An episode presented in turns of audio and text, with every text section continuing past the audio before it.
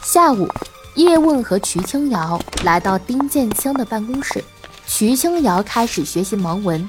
叶问悄悄离开丁建清的办公室，来到于校长的办公室。于校长是个模样四十多岁的男子，体型微胖，手中始终握着钢笔。于校长说：“小叶同志，听说你来我们特教学校是为了查一个盲人的自杀案，对吧？早上太忙了，来不及接待你呀，实在是不好意思啊。”叶问忙说：“校长，不能这么说啊，是我们打扰校长了呀。呃，我想了解一下李洪涛的事情，可以吗？”于校长笑着说：“哈哈，当然可以啊，配合警方办案是我们公民的基本义务嘛。”叶问说：“校长，那您能说一下李洪涛的基本情况吗？”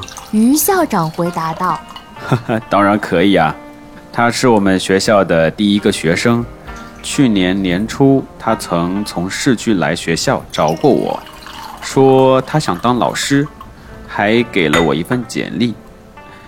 当时啊，我看到他自杀的新闻，大吃一惊。嗯，我就主动联系了警队，警队收到的简历呢，就是我提供的。我这里还可以提供一份补充材料给你。就是他的获奖证书。于校长拿出一叠证书说：“这就是他给我的。”叶问一张张、一本本地浏览起来。一，共青团东江省直属机关工作委员会授予李洪涛二零一零年度东江省直机关优秀共青团干部。八，二零一三年十二月。世界视力障碍联盟主席团残障人士权益维护培训合格结业。九，二零一三年十一月，国家第一届盲人心理咨询师高级班培训合格结业。等等等等。叶问关心地询问道：“当时您有打算录用他吗？这方面的情况能详细的说一下吗？”于校长无奈说。没有，按规定要有一定的眼睛视力才有可能考到教师证。没有教师证，我也没有办法录用他呀。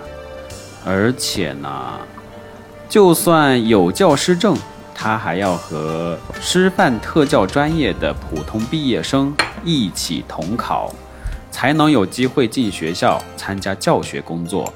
所以说。他不符合所有的条件呐，盲人的世界就是这样的，不论你能力有多强，是很难得到成正比例回报的。